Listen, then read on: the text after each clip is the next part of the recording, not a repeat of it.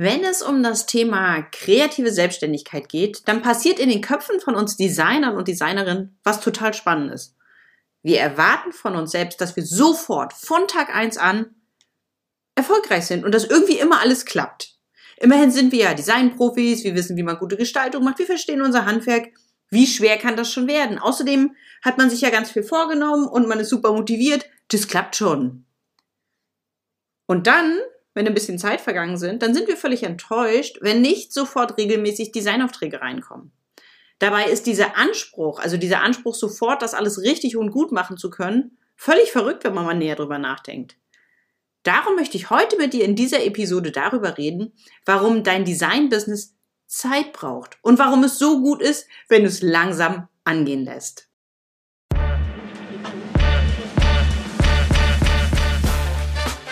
Hallo und herzlich willkommen zu einer neuen Episode im Achtung Designer Podcast.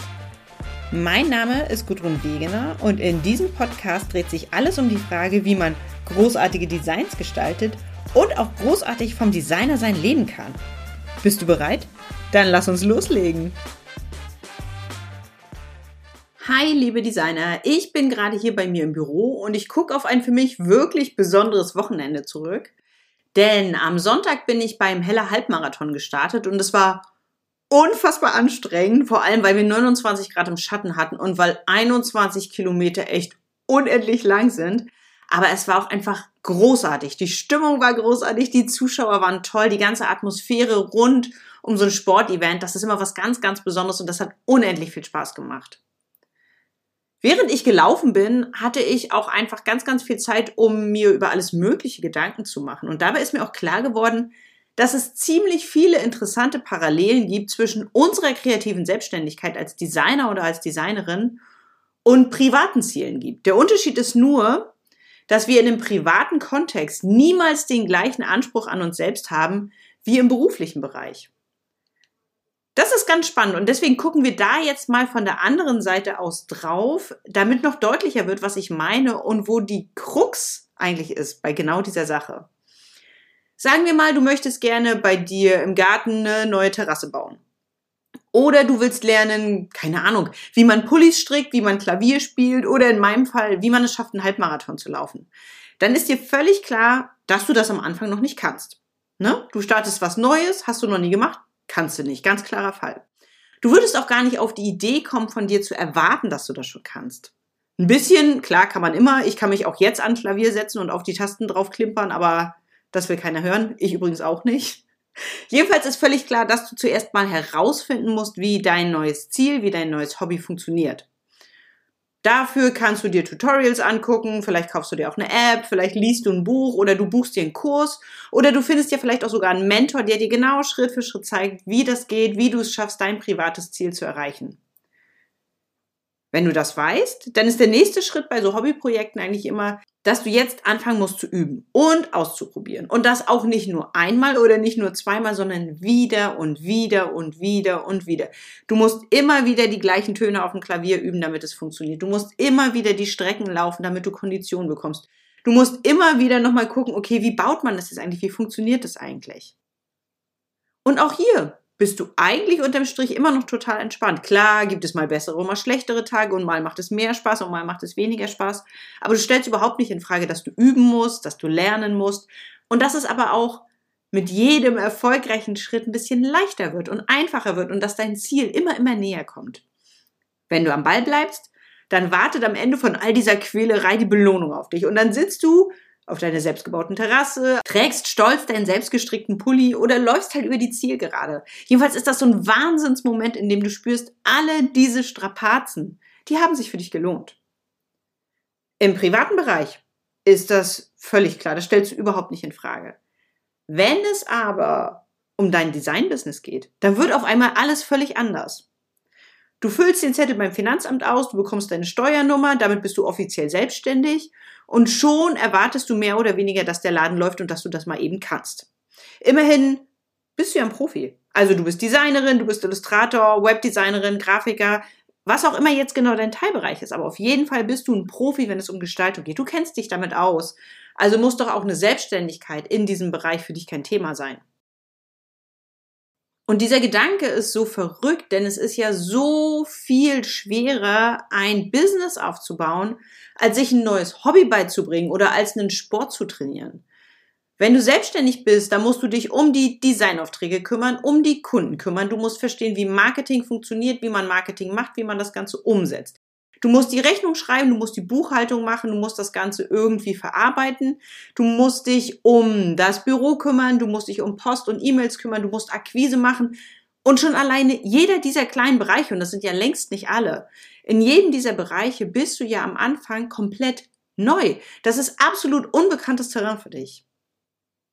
Und das ist ja auch kein Wunder, denn egal wie du jetzt im Design gelandet bist, ne, also egal ob du studiert hast, ob du eine Ausbildung gemacht hast, ob, du Quereinsteiger oder Quereinsteigerin bist, Fakt ist einfach, diesen ganzen unternehmerischen Part, diesen ganzen Business-Part, den hat dir ja keiner beigebracht. Den hast du ja nirgendwo gelernt. Du weißt, wie man coole Designs macht. Aber wie man wirklich gut vom Designer sein leben kann, davon hast du keine Ahnung, wenn du beginnst. Und statt an all den coolen Aufträgen und an den tollen Projekten zu arbeiten, so wie du es dir am Anfang ja ausgemalt hast, findest du dich ganz fix zwischen äh, irgendwo zwischen planlosem Aktionismus und heilloser Überforderung wieder. Und dann kommt auch noch die ganze Enttäuschung dazu, dass man es irgendwie doch nicht so hinbekommt, wie man gedacht hat, dass das Geld vielleicht nicht reicht und dass man irgendwann einfach jeden noch so kleinen und noch so schlecht bezahlten Auftrag einfach annehmen muss, obwohl man es gar nicht wollte, obwohl man genau das nicht wollte, als man sich selbstständig gemacht hat.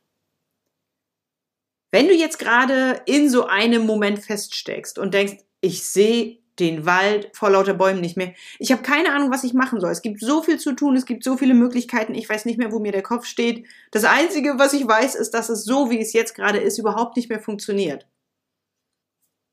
Dann habe ich jetzt drei Tipps für dich. Tipp Nummer eins, oder vielmehr Anregung Nummer eins, es ist völlig okay, wenn du dich gerade verloren und überfordert fühlst. Wir alle, also alle, die sich selbstständig gemacht haben, nicht nur im Designbereich, sondern ganz generell, wir alle kennen dieses Gefühl und waren schon mal an diesem Punkt. Und man kommt auch immer wieder an diesen Punkt. Du bist nicht alleine, auch wenn es sich vielleicht gerade so für dich anfühlt. Es ist alles okay. Du bist gut, deine Designs sind gut, du kannst alles, du hast alles, was du brauchst. Einmal zurücklehnen, tief durchatmen, es ist alles in Ordnung. Impuls Nummer zwei. Du musst dir einfach klar machen und wirklich ganz, ganz tief verstehen, dass es Zeit braucht, so viel Neues zu lernen. Und auch, dass es ganz viel Zeit braucht, diese Dinge nacheinander zu lernen. Keiner kann selbstständig sein, mal ebenso aus dem Ärmel schütteln.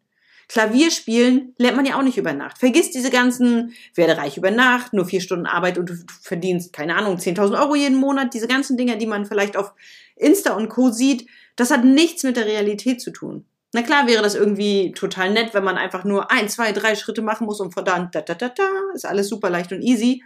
Aber selbstständig sein ist überhaupt nicht leicht und easy, sondern streckenweise auch wirklich echt hart und da muss man gut am Ball bleiben und gut bei sich selbst bleiben und einfach auch darauf vertrauen, dass man es kann. Und ja, du kannst das.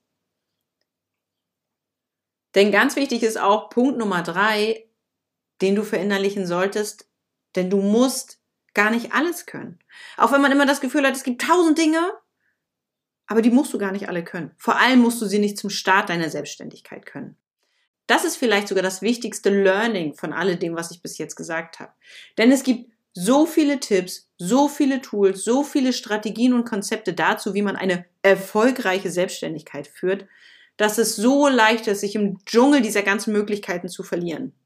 Und machen wir uns mal nichts vor, wenn es tausende Dinge gibt, die du tun kannst, wie sollst du dann entscheiden, was jetzt für dich in diesem Moment genau die richtige Entscheidung ist? Woran willst du es festmachen? Das ist schwer. Das ist wirklich, wirklich schwer.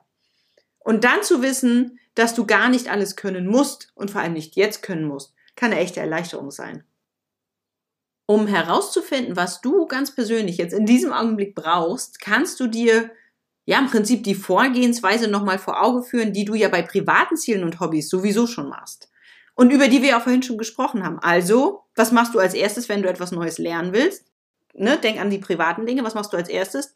Du legst erstmal fest, was willst du denn überhaupt lernen? Was willst du denn überhaupt erfahren oder umsetzen? Was ist dein Ziel?